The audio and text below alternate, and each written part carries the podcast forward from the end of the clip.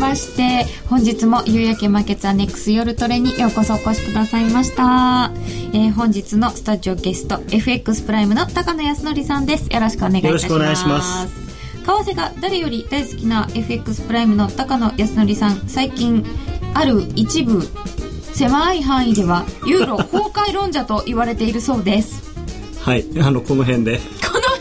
辺で？はい。ユーロ崩壊論者っていうのは何でしょうか？あのまあ、可能性としてですけれどもあの例えば1か月前と今と比べると、えー、ギリシャがユーロ圏を脱退するっていう可能性は随分高まってると思うんですね、まあ、随分高まってるって言っても例えば2%が8%になってるとかそういう意味ですけれども。それそれってもちろん普通に100のうちってことですよね？そうですねはい。でもたと多分3倍とか4倍とかもしかしたら10倍ぐらいになってるかもしれないです可能性は。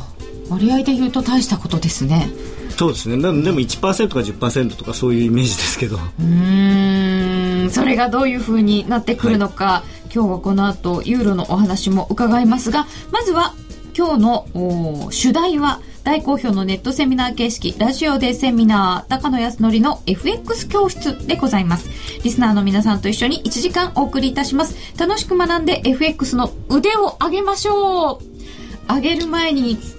どうしようか私まだあの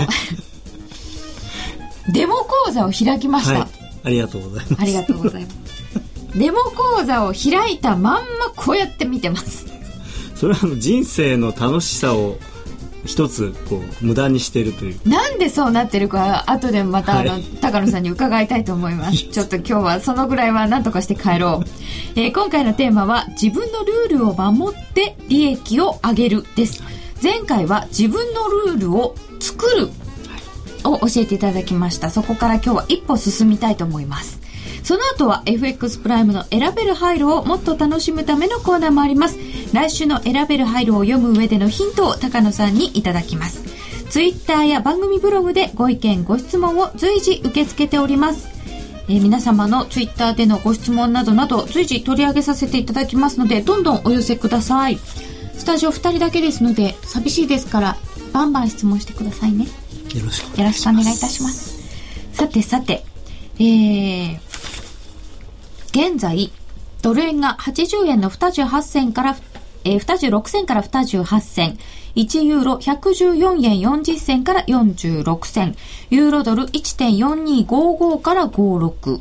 ユーロ円がですね5賃前に113円の70銭ぐらいまで入りまして、またユーロ売られてるよっていう感じだったんですけど、今ちょっと戻ってきました。えー、ニュースによりますと、ドイツのメルケルさんが、フランスの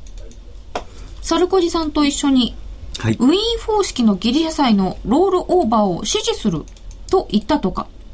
ギリシャ問題での投資家関与で ECB とともに取り組む意向だと発言したとか、はい、ということでユーロ戻してるっていうふうにニュースには出ておりましたが、はい、足元の動き、一体どうなっているんでしょう、高野さん。そうですね、あのー、まあ、ちょっとここにいるので元のニュースがよく読めないんですけれども本当にメルケルさんが言ったのかなというのが僕の今の正直な、あのまあなんていうんですか感想でサルコジさんがメルケルがこう言ったって言ってるんじゃないのかなと今 実は疑ってまして。そんなに怪しいんですか、えー、はい。あの人たち。あのー、まあ、サルコジさんはね、はい、あのー、プレイボーイなんで、えー、メルケルさんも女性ですから、ついついこう、イエスと言ってしまったのかもしれないんですけど、ちょっとドイツのですね、これまでのいろいろな態度というか、まあ、その、ここしばらくのギリシャ問題に限らず、はい、ドイツという国そのものの金融に対する考え方からすると、うん、そこで妥協するのかなっていうのが、まあ、正直印象なんですで、まあ、もし本当に妥協したとしたら、まあ、それはそれで、こう、一旦ユーロが買われる材料にはなるとは思うんですけれども、ただ、だからといってそれでユーロの問題がこれで、えーまあ、解決の方向に向かうとかギリシャの問題が、えー、少しでも進展するのかというとあんまりそうは私は言えないと思ってます。もともと高野さんあのドイツは、はい、まあまあって言わない国原理原則を大事にする国、ねはいはい、そういう国からすると、お民間関与についてとか今回のまあ ECB とかの、はい、こう、まあまあっていうのはちょっと許せない。そうですね。あの、ウィーンイニシアチブって、まあ今、ウィーン方式、ウィーン方式で出てますけれども、うん、これはかなり、その、まあ、インチキ臭いっていうとあれなんですけれども、えー、っていう感じのやり方なんですよね。要は、あの、民間のその債権保有者が自主的に、えー、新しい国債に乗り換えるということで、それを国というかですね、こうやってみんなで自主的に乗り換えましょうって決めるっていうことは、もうそこですでに自主的じゃないじゃないですか。ないですよ、全然そんな強制されて。はい、そうなんで、しかも、一番笑っちゃうのが、ECB は、他の人はやっても、俺はやらないよってもうすでに言ってるんですよね、トリシェさんは。それで果たしてその民間のあの金融機関が、はいはいって言って 言うこと聞くのかなと。うん、しかも格付け会社はみそれでもステフォルトだって言って言ってますからね、はい、だとすると、まあ、今回ちょっともしフランスがちょっとまあ、うまいこと言って、はい、メルケルさんが、まあ、じゃあちょっと引きましょうかっておっしゃったとしても、うん、そううまくはいかない。そうですね。おそらく何かその、もし本当にメルケルさんが、うん、えー、サルコジさんに対して歩み寄ったんだとすれば、うん、引き換えになんかやっぱり条件が出てると思うんですよね。まあ、表には出てなくても。それはなんか交渉ですから当然どっちかだけは一方的に歩み寄るっていうのはあまりないので、当然フランスの側からこういう提案をするからその代わりこれ飲んでくれっていうのがあったはずなんでそのこっち側が今隠れてるのがちょっと怖いですよね。ああなるほど、はい、フランスの銀行とかもなんか隠されえーと、多分ですねあのこれは実際の数字っていうのはまだ出てきてないんでよくわからないんですけれどもギリシャの債券に関してはおそらくフランスの銀行が一番持ってるんです。あの国外では、うん、でその次はドイツの銀行だと思うんですね。で、えー、一つだけ、一点だけそのドイツとフランスで非常にその利害が一致している部分があるとすると、今、いわゆるデフォルトという状態になられると、それぞれの国の金融機関が非常にあの困ったことになるので、うん、今はそのデフォルトという言葉は使いたくない。うん。だから一応形式的にはだからその運営方式だろうがなんだろうが形式的にはそのデフォルトはしないと、はい、あくまでもロールオーバーだロールオーバーっていうかまあその本当に自主的に借り換えるということで、えー、なんとか、まあ、問題を先送りしたい。で、先送りしてるうちに、なんとかその、ハードランディングにならない解決策をみんなで考えましょうっていう、そこだけなんですよね。うん。さて、ツイッターでいただいております。しかし、デフォルトされると、ドイツにとっても迷惑だからな、回避策は取らざるを得ないか。ストロスカーン、帰ってこい。ユーロ、悪い中でも良いニュース探してる感じするんだよな。ユーロ円売り、利確しました。ギリシャ債いっぱい持ってんの？オフランスなんざんす。中国のユーロ支援が噂されていますが、どの程度の影響があるのでしょうか？あの、中国はあのギリシャに関しては正直ほとんど、はい、あんまり手を出してないんですね。ただ、スペインはに対してはなんでだかわからないんですが多分政治的な何か野心があるんでしょうけれども、ええ、ものすごく債券買ってるんですよ。でもう買うってあのなんていうんですかみんなに俺はスペインの国債買うぞって言って買ってるんですよね。まあ、なんていうアナウンス効果でしょうか。で、実際買ってるんです、ものすごく。なので、えー、スペインは入札やるといいつもいいんですよ、その入札の結果は。だから、あの、まあ、ギリシャはいらないけど、スペイン欲しいのかなっていう。なんかあるんでしょうね。スペインの方は、あの、まあ、確かに、あの、漁業資源とかもありますので、うん、で、中国は、まあ、あんまり政治的なことは言いたくないんですけれども、その、海に対して非常にやっぱり思い入れが強いじゃないですか。あの政界権というか。まあ、そこの漁業資源とかそういうものも含めて。だからもしかしたらそのスペインの国とか海とかに興味があるのかなと。うん。まあとりあえず助けるよと言って債券買うよと言ってしっかり買ってる。買ってますね。でもスペインということは別にヨーロッパ全部をっていうわけじゃないですよね、えー、とりあえず端っこから攻めてくるそれも 一番一番自分のとこから遠いとこですからねスペインはね。ああそうですね、はい、オセロみたいな。でもこのユーロがそうするとまあちょっと一旦は戻す可能性があるんですか？えー、っとですね、まあ、あの、そうですね。で、いいところまで戻ったのかなと思うんですけれども、1.43近辺まで戻ったんで。あ、もういいとこですか？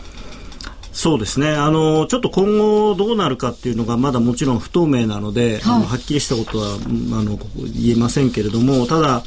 あのー、まあこの週末、まあ、このドイツとあのフランスの首脳会談があって、はい、でその後19日、20日でユーロのあのユーロ圏財務省会合があってで来週の EU の首脳会議と。でこの首脳会合までになんとか話がまとまらないと結局、その次にそのギリシャにお金が行くのはいつになるのかわからなくなってしまうのでそれは非常に混乱を招くということでとりあえず話が収まると。ただ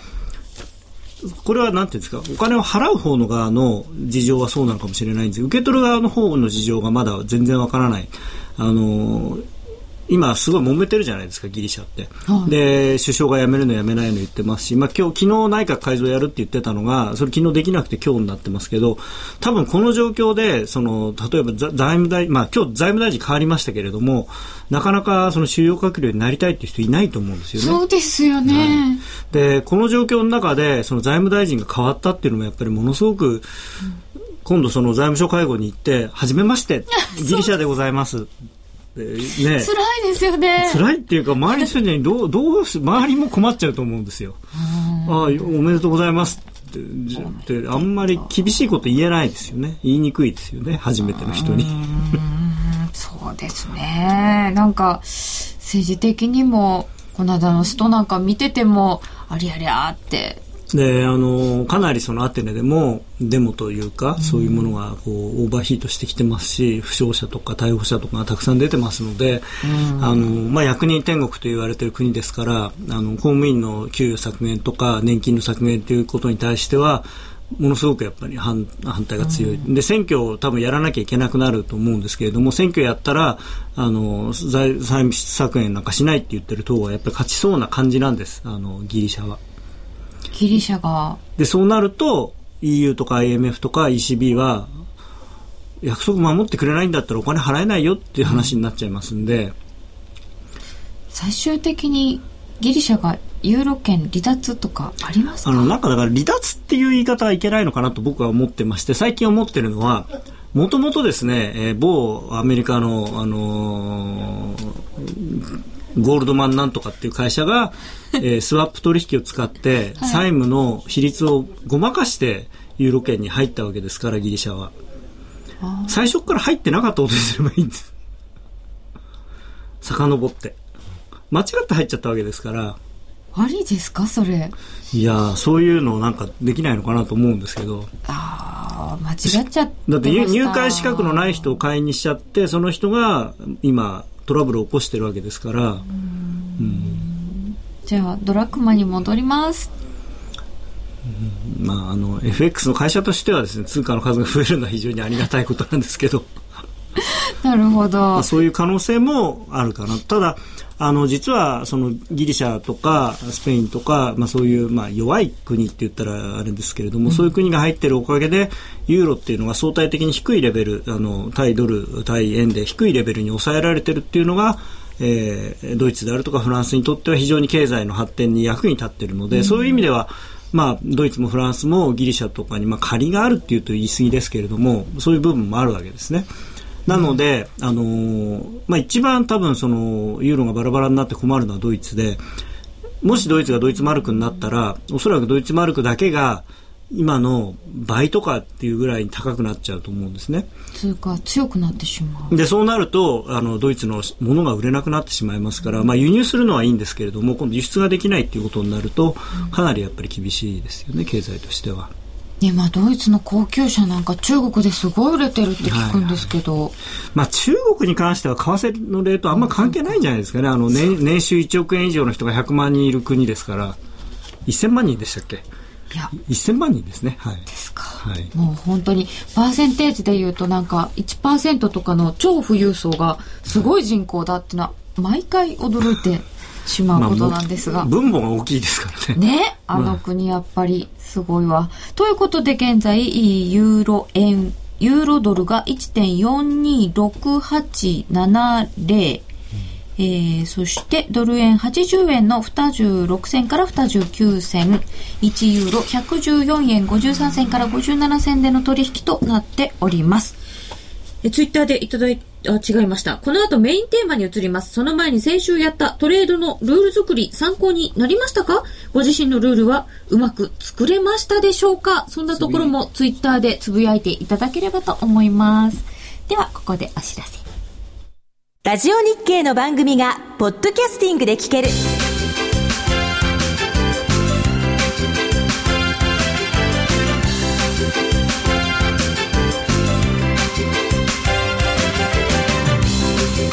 iPod などの MP3 プレイヤーでお聞きいただけるポッドキャスティングではラジオ日経のマーケット情報を中心にいくつかのオンデマンド番組を配信しています。いつでもどこでも聞けるラジオ日経。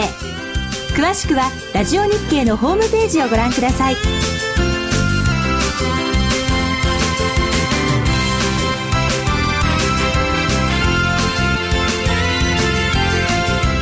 iPod などの MP3 プレイヤーでお聞きいただけるポッドキャスティングではラジオ日経のマーケット情報を中心にいくつかのオンデマンド番組を配信していますいつでもどこでも聞けるラジオ日経詳しくはラジオ日経のホームページをご覧くださいえー、ツイッターでたくさんいただいております。あ、もっとユーロの話聞きたいよっていう方がいらっしゃる。あの、来週のお話のところでまた、はいいただきましょうか。はえっ、と、あ、どっか行っちゃいました。ユユーロ、ギリシャが離脱すると、あ、違う、ん？ドイツ、丸く収まらないとか、すごい面白いのたくさんいただいてるんですよ。またお寄せくださいませ。ツイッターであの高野さん体調悪いんでしょうかとかえなんで？書いていただいて僕はあのそんなことないのですいません高野さんや、焼けましたよね？ちょっと焼けましたはい走ってらっしゃる。そうですね毎週まで2時間ちょっと走ってるんで2時間前。2時間もかかっちゃうんですね。あの遅いんで。あ、そういう問題なんですか？あ、早い人だったらもっとね早く終わるんですけど距離が決まってるんまあ自分で決めてるんですけど。はい。おー。ということで、えー今日はラジオでセミナール自分のルールを守って利益を上げるの自分のルールを守るの方です。はい。自分のルールを作る。皆さん、ルール作れましたか？高野さん、私、ここで先に自己申告します。はい。自分のルール、作れませんでした。あの株どうなんですかね。あのまあよくわかりませんけど金内さんは多分株でしかも長期の投資だと思うんですよね。もう、もう、もう高野さん、すぐ私のこと株の人って言うんですけど、内田さんだってずっと最初から株読んでんですけど、はいいやでも今は為替大好きってこの間おっしゃってましたよああ、そうでしょうね。なんか、今はもうね、スマートトレーダーとかやってらっしゃるから。あはいうん。あのーまあそれ他社があのスポンサーなんですけどどんどん働いてる。あの、なんでしたっけ、株で、あの、しかも、なんていうんですか、レバレッジ1倍というか、現物で、えーいわゆるその、まあ、あんまり私は投資と投機と、あの、分けたくはないんですけれども、いわゆる投資という感じで、えーまあ、10年後、5年後、10年後に花開けばいいという感じの、あの、投資をなさっている場合は、ちょっと、この話とはまた、あの、まあ、ニュアンスが変わってくるのかなとは思います。まあ、あの、究極は同じなんですけれども、ただ、あの、これはどどちらかというともっとトレードっていうか、トレーディングというかですね、そのまあデイトレードであるとか、えーまあ、す長くても1ヶ月とか2週間ぐらいで片をつけるっていう感じの話なんですね、どっちかというと。何が大変だったかって検証ができなかったんですよ。あそんなにいっぱい。そうなんですよ。だから何年単位でやってると検証すごい難しいと思います。その辺も含めて今日は伺いたいと思います。自分のルールをはい作った次、守るです。えー作ったはいいけど守れないという方もいっぱいいらっしゃいました。先週もなかなか守れないんだよねっていうの多かったんですけれども、あ、いただいていますよ。ルール作れませんでした。あ、仲間じゃん。ルールむずいね。損切りのルールはあっても利確のルールはありません。だから、資金は着実に減っていきます。笑い。あー上に行くと？先週ユーロで往復ビンタされました。自分のルールでやってます。それ以外は怖くて手が出せないです。あー。ルール通りやってたら20%のドローダウンです。などなどいただいております。はい。あのなかなかですね、これルール作るって、あの、まあ、先週簡単に言ってしまいましたけれども、これは非常に大変なことだと思います。簡単じゃなかったはい、ですよ。そうですか。はいはい。あの、やっぱり大変なことなんです。それで、あのーもしうまくいってない場合、今みたいに20%をドローダウンしてしまったとかっていう場合は、えー、先週もちょっと申し上げましたが、一度デモに戻って、もう一度そのルールの点検をしていただきたいんですね。うん、で、あのー、ルールを守れない、えー、ついついそのルール通りにできないっていう場合は、それなんでそうなってしまうかというと、私は基本的にはその自分のルールをちゃんと検証ができてないからなんだろうなと思うんですね。うん、で、はい、結局自分が作ったルールに対してちょっとでも疑いが残ってると、うん、まあこのルール的にはもうここで損切んなきゃいけないんだけど、でもちょっとこれ違うよねっていうふうに、やはりどうしても思う思いたくなる人間は。で、ところが、そのまあ、自分が本当に納得いくまでいろんな検証をして何回もやってみて、ある期間もそれなりにやってみてバックテストもちゃんとやってそうするともうそれをやり尽くしてやっぱりこのルールがいいっていうふうに結論が出たんであれば、うん、そうなると多分自分でもそのそれに対して素直になれると思うんですよね。うん。そうすると、うん、信用できるようになるまで自分のルールを、ねはい、点検する。点検する。っていうことは、はい、ルールって結構ガチガチなんですかね？えー、っとですねそうですね。かなりきちっとしたものを僕は作った方がいいと思います。特にストップロスのルールに関してはもう本当にきちんと作るべきだと思います。細細かいところまでというか。まあそんなに細かくなくてもまああのそもそもエントリーのルールがあの自分であの決められればそのエントリーのルールがなんていうんですかこう破綻した時にまずやめるっていうこととそれとあと資金管理との兼ね合いなのでうん。資金管理のところもまたちょっとね伺わないといけないんですけれども、資金管理は究極で言うともう金額いったらもうやめるっていうことなんですけれどもただそのそこがその自分のエントリーした理由が変わってないのにもかかわらずやめなきゃいけなくなるようなポジションの持ち方はしたすると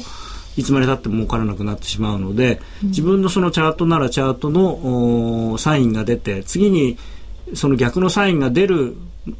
までのその想定される逆行幅っていうのを考えなきゃいけないんですね。で、それで、えー、しかも自分の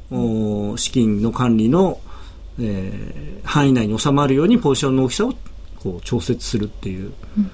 だからもともと例えば1000ドルとか1万ドルとかってその最低単位でやってる場合はちょっと難しくなってしまうんですけれども、まあ、今でも1000ドル単位でできるので、だからそれは5000ドルなのか7000ドルなのか8000ドルなのかそれとも2000ドルなのかっていうのはその通貨のボラティリティであるとか自分のルールによって変わってくるんですよね。うん、で、えー、その検証をしないとなかなか自分で自信が持てないということでルール守れないっていうことなんですけど、ね、あの練習が足りないとやっぱり自分で、うん、そのスポーツでもいざっていう時に本当にこれでいいのかなって迷っちゃうじゃないですか。なるほど、はい、練習が足りない。えうんうん、自分のルールを信用できるようになるまで大変でしたよ。ルール、自分を信じた結果のマイナス1400ピップス。ルールを守れないのではなく、守れないルールを作らないことが大事。ああ、なるほどね。まあそう、あの、鶏と卵だと思いますけれどもね。だから、守れないルールは、その守れるように変えていけばいいし、それでそのルールを信じ、守って、もしその損失が出てしまったんであれば、えー、それは、その、もう一回検証して、例えばその時がたまたまその自分のルールにとって非常に、あのー、良くないことが立て続けに起こってしまったその特殊な時期だったのかそれともそのルール自体があまり有効でないものなのかっていうのをもう一度その例えば過去3か月とか、まあ、そのどのぐらいのタームのトレードかにもよりますけれども検証をもう一回やってみる。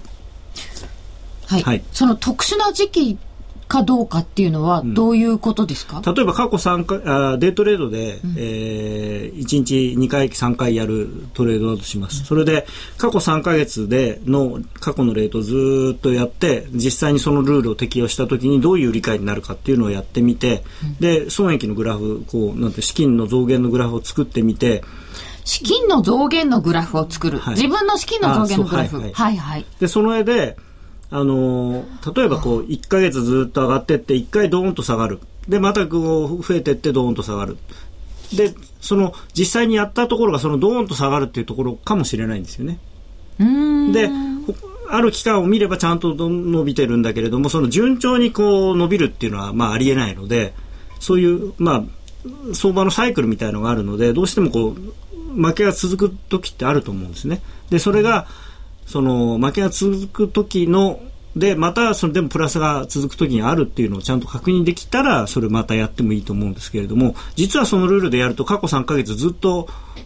ほとんどやられてるっていうルールなのかもしれないんですよ。それダメですよね。ダメですね。はい。ただ、ちょっと考えて、あ、きっとこうやれば儲かるだろうなっていうのは、まあ思いつくじゃないですか。例えば移動平均でゴールデンクロスしたら買ってデッドクロスしたら売れば儲かるだろうなと。うん、じゃあそれでやってみようって言って、えー、うまくいかなかったのかもしれないので、それが、じゃあそのパラメータがそれでいいのかどうかとかっていうのは、ちゃもう一回過去のレートを見て。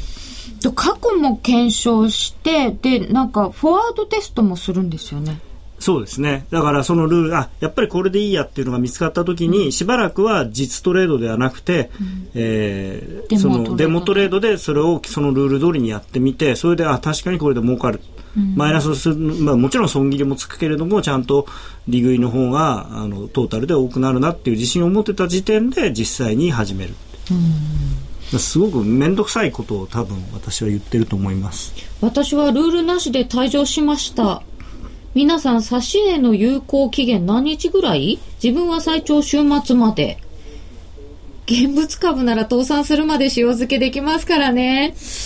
ダメなんですよね。それがね。はい。あまあでもそれは必ずしもダメとは言えなくて株の場合はその会社に対してのなんていうんですか？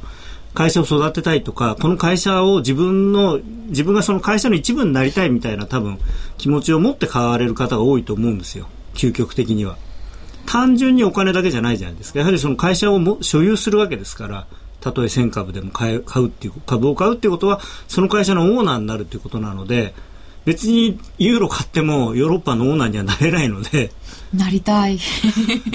えっと、そうすると、その検証とか、まあ一生懸命やって、はい、こう負け続ける時があってまた勝ち続ける時があるって言ってもそのたまたまそこかもしれないんですけど、はい、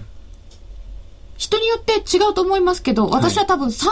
回か4回続けて失敗すると、心が折れると思うんですよね。えー、それはですね、その事前に検証をして、はい、自分のルールだと、例えば最大で5回ぐらい続けてやる、うん、損することがあるんだなっていうのが分かってれば、ああ、そうか。別に、別にっていうか、まあ、それは嬉しくないですし、悲しいですし、辛いとは思いますけれども、それが想定外ではないので、そうかそうかと。うん。まずい時期に始めたなと。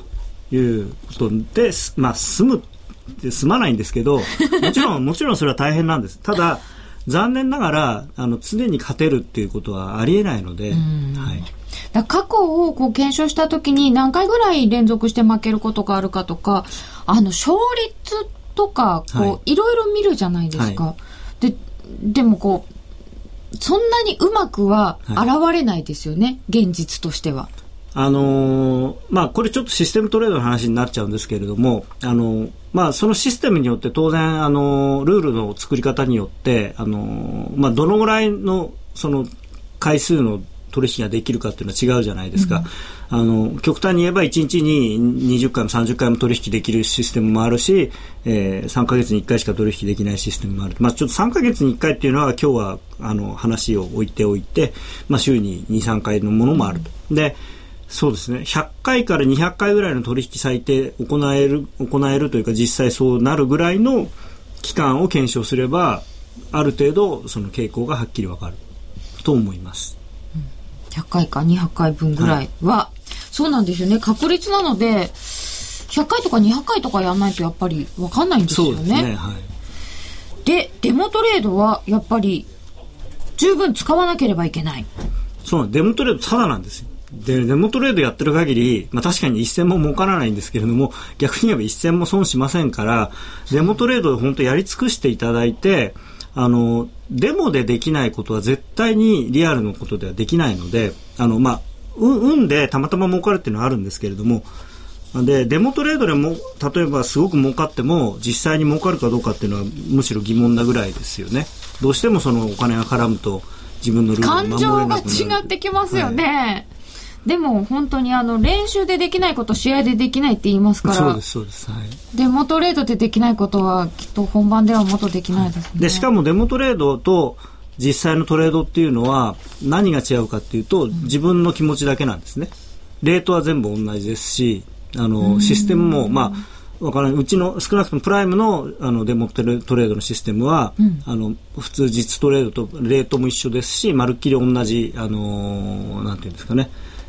ルールでやってますから、うん、はい、じゃあこれはもっと生かさなければいけない1か月で終わっちゃうんだよなえー、また申し込んでください。はい。何もできないうちに半分ぐらい終わってしまいました。でも、えー、そして、その自分で決めたルールを、こう、書いて貼っときましょうっていうお話ありましたよね。はい。あのまあ、私はそのノートでも何でも書いておいてそこをそれを常にこう置いておけばいいと思うんですけれども、あの私のセミナーを聞いてくださった方の中でそのパソコンの画面の横にそれをバンと壁に貼ってもう毎日それを見ながらやってるとそしたら儲かるようになりましたって言ってくださったお客さんがいて、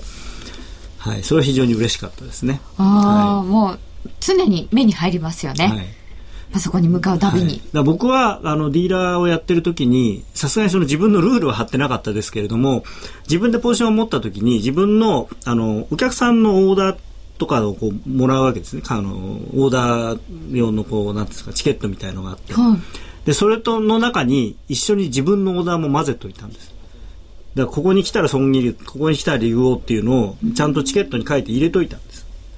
そうしないと、わーってやってるうちに、あの、なんか、忘れちゃうっていうか、あの、すごい、ショート持ってて、売りが強くて、わーって売ってる時に、自分でもここはチャートポイント、ここ来たら一回リグわなきゃいけないと、事前に思ってたところでも、うん、あの、勢いがあったら、こう忘、忘れるというか、買わないでそのまま売ってっちゃったりするんですよね。そうすると、だからそれは自分のルール、に反することになるので、そこにオーダーチケットがあって、ここで何本買いって書いてあれば、とりあえず買って、あ、これ俺の分か、みたいな、そういう。えー、もう自動的にやるようにってことですね。そうしないと、うん、あの、いや、もっといくんじゃないのって、やっぱりその場で思っちゃうんですよね。とか逆に言った時でも戻るんじゃないのかなとかっていうその希望的観測を持ってしまうので、うん、えー、そういうことは事前お客様だったら普通にあの最初にレあのオーダーを入れとけばいいんですけれども、まあ、ディーラーは自分でやるしかないんでそういう紙に書いて置いといたっていう。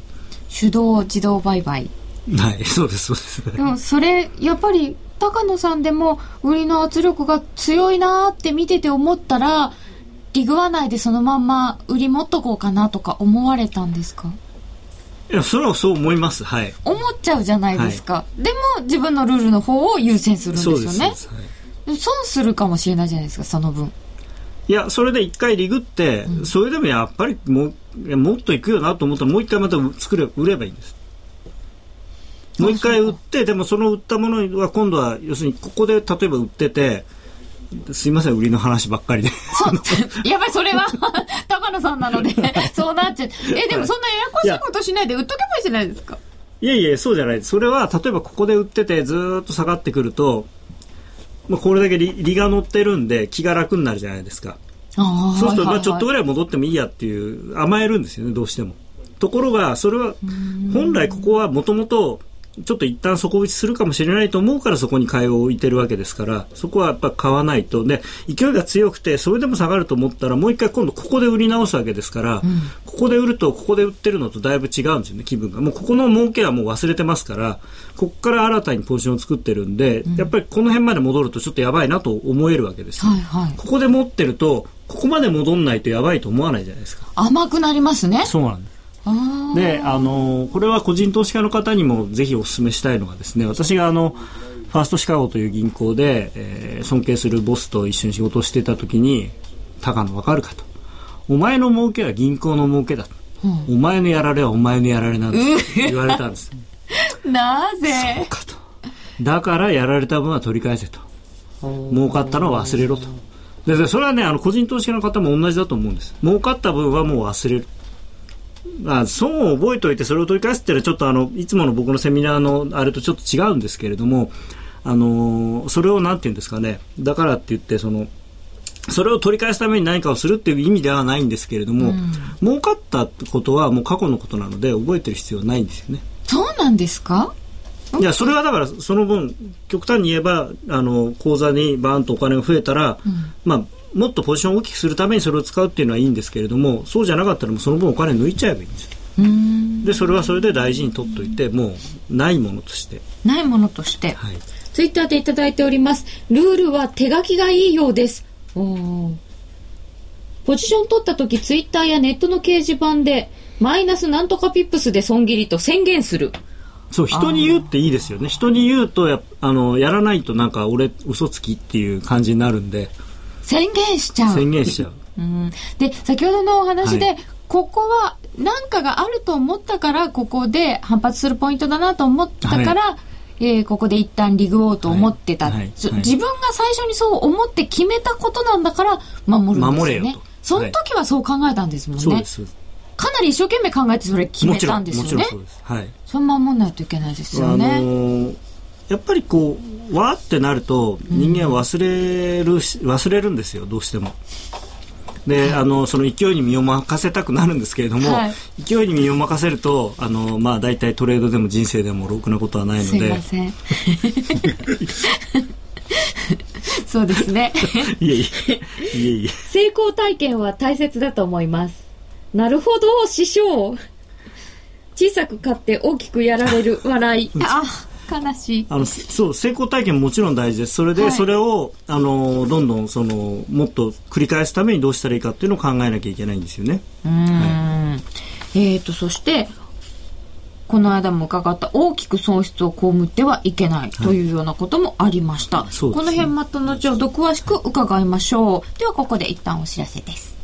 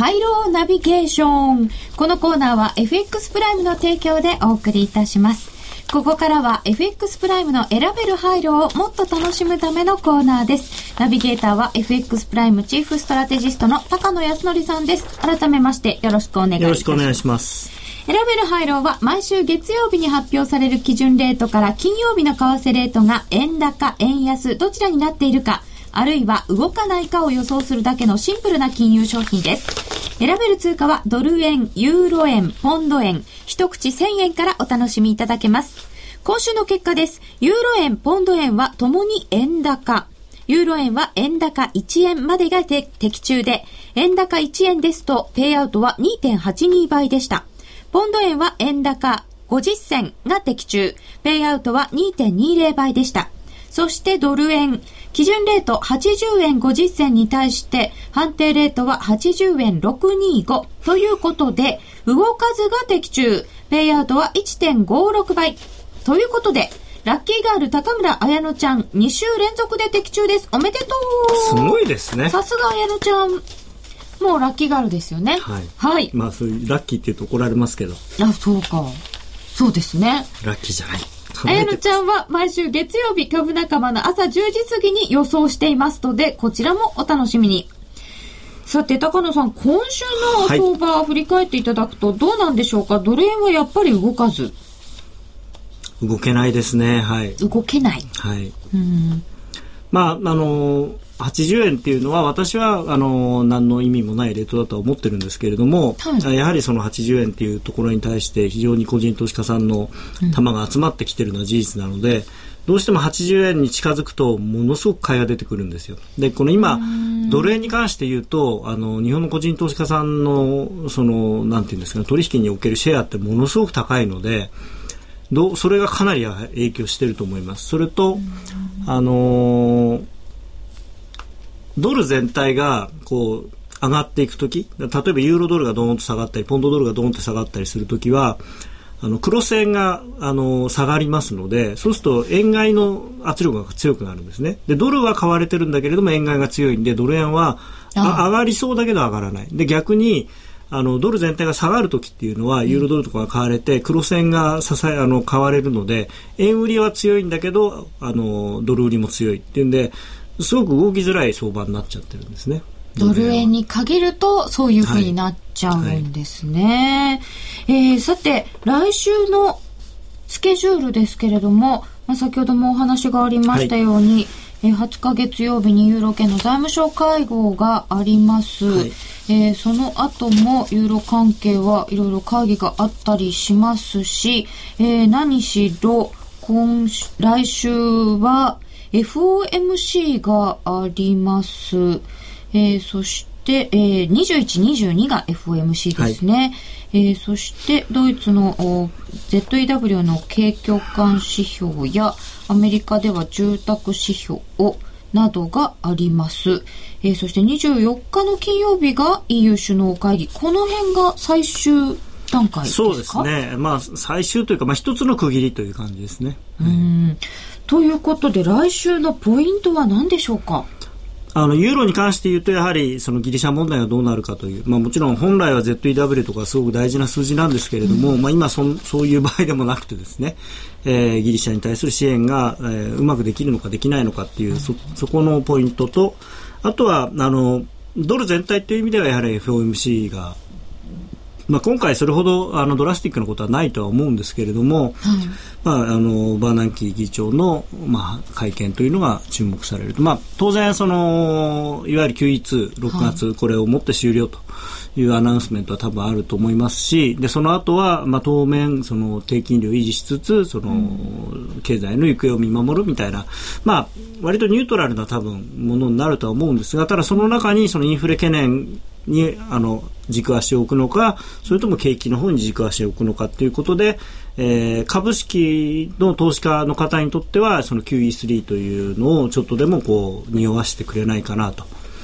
これ以上数字の数字が悪くなるようであればその何か考えなきゃいけないみたいなことを言ってくれると嬉しいなっていうのがありますし、まあ、あのインフレファイターの皆さんはいやいやそんなことよりもと、ね、原油価格があの落ち着いてるうちはいいけどちょっとでも上がったらまた利上げしちゃうぞあ利上げ出口戦略するぞみたいなニュアンスが欲しいんだと思いますし。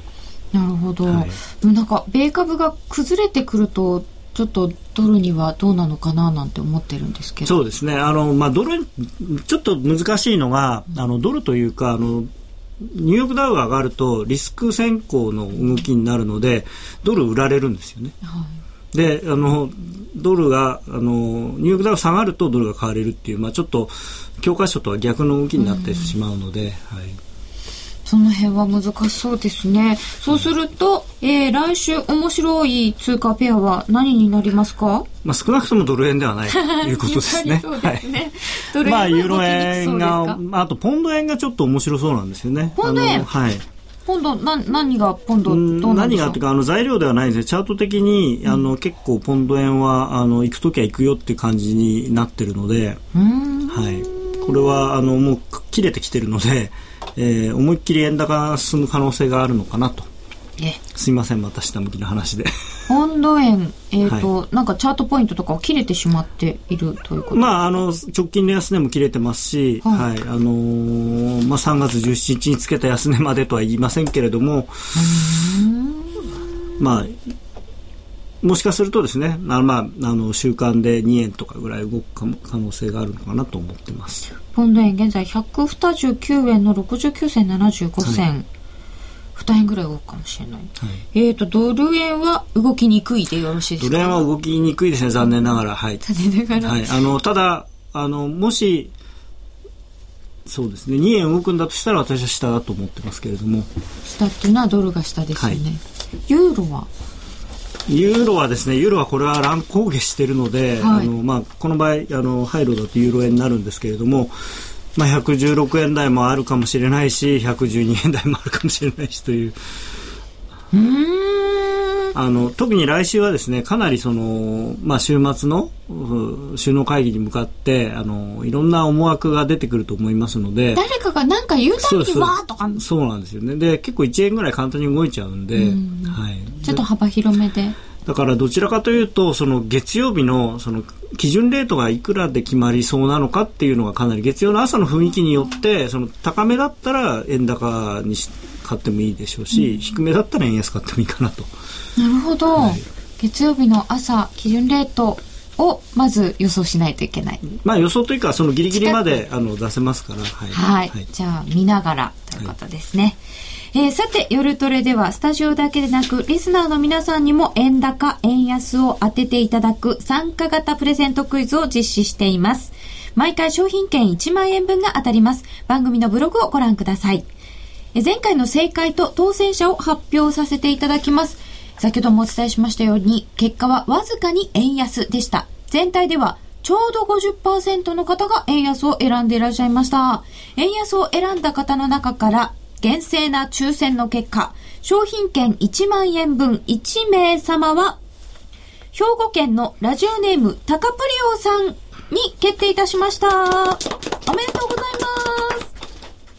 なお、クオカードの当選者の発表は発送をもって返させていただきます。次回は来週月曜日6月20日の昼の12時30分が締め切りです。6月20日月曜日、お昼12時半が締め切りです。締め切りの時刻は選べる配慮と同じ。選択肢はこちらはシンプルに円高か円安かだけです。応募フォームやクイズの説明は夜トレの番組のブログをご覧ください。タカプリオさんからご質問高野さんに、お酒がお好きと聞きましたが、飲酒中にも相場の分析シナリオ作りをされますか？えっとですね、白状いたしますと、はい、えー、家に帰ると、まあ最初にシャワー浴びますが、その後に最初にやることはプシューなんで、えー、家にいる場合は常にアルコールが入っておりますので、はい、家で相場を見たり家で、えー、チャート見たりするときは常にあの式式曜日というか、はい、式曜日ですか、はい。であの今だとおそらくこんなことはあのいろんなコンプライアンスとかでダメだと思うんですけれども、はい、えー、私がいた頃のですね外会議員は、えー、飲酒ディーリングが終わりだったんですね。雇用統計の時なんてみんなヘベレケになってやってましたんで。であとまあ私はまだ割と若い時だったんですけど、はい、80年代90年代前半だと、えー、ボス連中はですねあのチーフディーラー以上ぐらいの人は昼休みあのランチの時はビールぐらいは普通だったんでああ、はい、なんか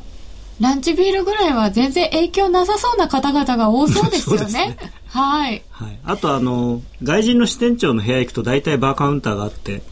ウイスキーとか置いてあったんで まあ、そんな環境なんですね。高野さんも手記帯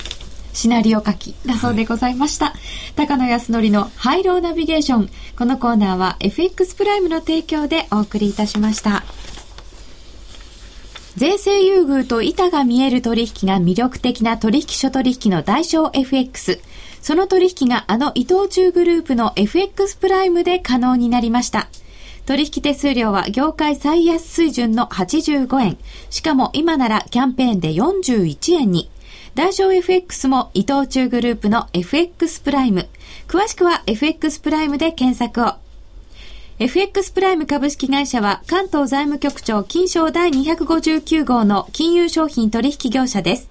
外国為替保証金取引は元本あるいは利益を保証した金融商品ではありません。為替変動、金利変動等のリスクにより、投資金額以上の損失が生じる恐れがあります。投資及び売買に関するすべての決定は、契約締結前交付書面をよくご理解いただいた上で、利用者ご自身の判断でしていただきますようお願いいたします。選べる廃炉を楽しむコーナーでございました。ラジオ日経の番組がポッドキャスティングで聞ける。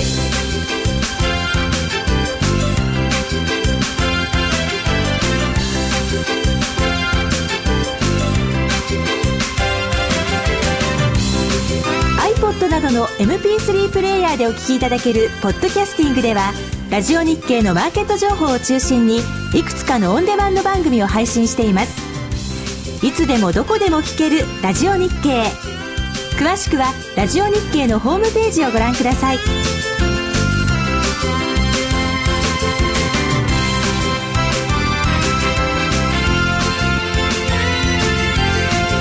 iPod などの MP3 プレイヤーでお聞きいただけるポッドキャスティングではラジオ日経のマーケット情報を中心にいくつかのオンデマンド番組を配信しています。いつでもどこでも聞けるラジオ日経。詳しくはラジオ日経のホームページをご覧ください。さてさて、えー、ご質問いただいております。トシさんから、数十の市販ルールで半年間のバックテストを示し、試してみましたが、はい。なかなかいい成果出ませんね。はい。半年1%アップは丸なのでしょうか×なのでしょうか？ほとんどの悪いルールは反対売買すればよいのでしょうか？えーまあ、理屈としてはですね、あのーやられるシステムの逆をやれば儲かるんですけれども、ただ、それは何か大きな変動があった時に多分大きなロスが出るような気がするので、私はあまり、あの、自分でもやらないですし、人にもお勧めしません。それから半年で1%っていうのは、えーあまりやる意味がないかなと思います。それと、えー市販されているルールは儲かるわけがないと最初から思ってます。なぜかといえば、儲かるルールだったら自分でやるから。市販しない。人に売らない。はい。お金、そんな安い、まあ、わかんないですよ。あの、例えば1億円で買う、売ってるルールだったらもしかしたら儲かるかもしれないですけど、その、個人投資家の方が買えるぐらいの値段で売ってるっていうことは、まあ、そんなに期待しない方がいいんじゃないかなと思いますね。でご自ご自分で作った方がいいと思います。まあでも、それを元にというか参考にするのそうですね。だからいろんなそののパターンを見る。あ、こういうものがあるんだ、こういうものがあるんだっていうのをい見るのには役に立つと思いますけれども、それそのものっていうのはやるのは、まあ多分あまり、はい。それだったら例えばヘッジファンドに投資をするとか、あ、もう預けてしまえと。の方がいいかもしれないね。人のルール人のルールでやるぐらいだったら人にお金任せた方がいいと思います。あでも高野さん私なんかだと、はい。そのルールの元？例えば、その先ほど例に出していただいたゴールデンクロスとかがあって、そこからこうじゃあもうちょっとこうこうパラメータを変えようかなとかだったらできるんですけど、はい。核がないと思いつかないかもしれません。えーまず一通りチャートの勉強をしてみて、で自分がどうどういうのが好きかっていうのをこう見てもらえばいいのかなと思いますね。チャートの好き？自分のフィーリングに合うかどうか例えば逆張りが好きなのか順張りが好きなのかにもよりますしはいはい。それはありますね。はいはい。性格。そうですそうですやっぱりあのまあ私は順張りが好きなんであの逆張りっていうのは性格的にできしにくいんですけれどもただ人によってはその順張りは嫌だっていう人もいます藤から巻さん、坂巻、さ、さ、逆張りだっておっしゃってましたね。そうですね今、さ逆さってなってしまいました。あのああいうなんていうんですかねあの大きなその経済の流れとかそういうものを考えて、えーなんていうのかなシナリオでトレードをなさる方は逆張りが多いと思うんですよ。そのシナリオとマーケットの値段が乖離をしているときにそこに仕掛けるっていう。あ、そうですか。はいあ、なるほどね。というようなことも考えつはつ選ぶということですね、そうですね。で、あの、やっぱり生き残っていくために、はい一発大きなロスがあると、なかなか大変だと思うんですけど、えー、と多分ですね個人投資家の方多いのが、えー3勝1敗もっと言うと5勝1敗なのにマイナスとうんいう方が多いと思うんですね。でそれはなぜかっていうと、えーまあ損切りが甘いっていうのが一つあって、まあ、簡単に言うと例えばドル円で、えー利食い5銭損切り1円とかにしとけば、まあ、めったに損切りつかないと思うんですよ。でもそれをずっとやってると多分マイナスになると思うんですよね。うん。勝率ってそんなに大事じゃなくて、その損と益のその比率の方が大事だと僕は思ってます。損と益の比率。はい。何勝何敗じゃなくて。損切りのポイントの方が小さくしたもちろん方がいいはいって伺いますよね。はい、そうです。半分ぐらいえー、目標は半分以下ですね。半分以下。はい。うーん。で、そうすると、あんまり大きな損失を被らないで済みますか？えー、大きそれを大命題にしてほしいんですね。大きな損失を被ってしまうと、退場させられてしまうので、あのまあ、資金が無限にある方とかあと孫さんみたいにお金持ちの人は別にいいんですけれども、えー、普通の人は、えー、大きな損失を被ると、まあ、精神的にも経済的にもダメージが大きいので、それは避ける。でその避けるためにはポジションの大きさを小さくするとか、うん、えー、ストップロスをきちんと入れるとかっていうことが大事なんですね。ストップロスですか？やっぱり。そうです。はい。ストップロスはもうこれは絶対に、私はこれは絶対だと思います。あの、それはなんていうんですかね、まあ、アメリカの銀行にいると、とにかくストップロスを置かないで、えー、席を離れるっていうのは許されないので。ああ、なんかもう必ずそこに帰ってくる気がするんですよね。あの、うん、そこはあれなんですよね。僕はあの、なんていうんですか、別にイメージとか、あの、想像でものを言ってるわけではないので、自分の経験を通してしかものを言えないので、自分はそうやって生き残ってきたので、それを皆さんにも知ってもらいたいなという思いで、はい。はい。はいえー、ではここで FX プライムからお知らせです。7月8日金曜日夜8時より東京日本橋のワイヤードカフェにて FX プライム主催の第3回雇用統計ナイトが開催されます。FX トレーダー注目のアメリカ雇用統計の発表の瞬間を相場の動きを見届けるこのイベント。今回は番組でももうおなじみですね。FX プライムチーフストラテジスト高野康則さんによる雇用統計セミナーや高野さんに直接質問できる大人気の質問タイム。その他、マスチューンの川島博隆プロデューサー、トレーダーのサンクーさんも登場し、内容盛りだくさん。会場には我らがウッチとブルマの2人も登場予定です。カウントダウンで盛り上がるだけでなく、トレードを楽しみながら、さらに FX トレードに役立つ情報までゲットできるのが、この雇用統計ナイトなんです。お申し込み締め切りは6月28日火曜日。抽選で50名様限定です。参加ご希望の方は夜のトレード酒場番組サイト内のバナーをクリックしてください。FX プライム株式会社は関東財務局長金賞第259号の金融商品取引業者です。外国為替保証金取引は元本あるいは利益を保証した金融商品ではありません。為替変動、金利変動等のリスクにより、投資金額以上の損失が生じる恐れがあります。投資及び売買に関するすべての決定は、契約締結前交付書面をよくご理解いただいた上で、利用者ご自身の判断でしていただきますようお願いいたします。7月8日金曜日夜8時より、雇用統計ナイト。高野さん、これ、楽しみですね。そうですね。去年2回ほどやりまして、はい、あのー、まあ、ラジオにも取材もしてもらっていただいたんですけれども、で、なんていうんですか、普通のまあ堅苦しいセミナーとかそういうのと違って、まあお祭り気分なんで、えー、あの結構個人投資家さん同士がこう知り合いになれたりっていうあのチャンスもあると思いますんで、うん、ぜひ。楽しそう。あ、へえ、行こうかなっていただきましたよ。楽しそうだな。うんうん、きっと楽しいと思います。はい、なんかあの取材していただけるんですよね。と今振られました。あ、うんうんって言ってます。はい、はい。え、これ番組で生中継になる？一部。ほうほうほう。ブルマも来るんだ。いいな。なかなか会えないんですよ。ということで。私この時ああ大阪行ってます。はい、はい、ということで今日はえー、高野さんのネットでセミナー自分のルールを守るを教えていただきました。ユーストリームでは延長戦でこの続きと先週のクイズと一緒にいただきます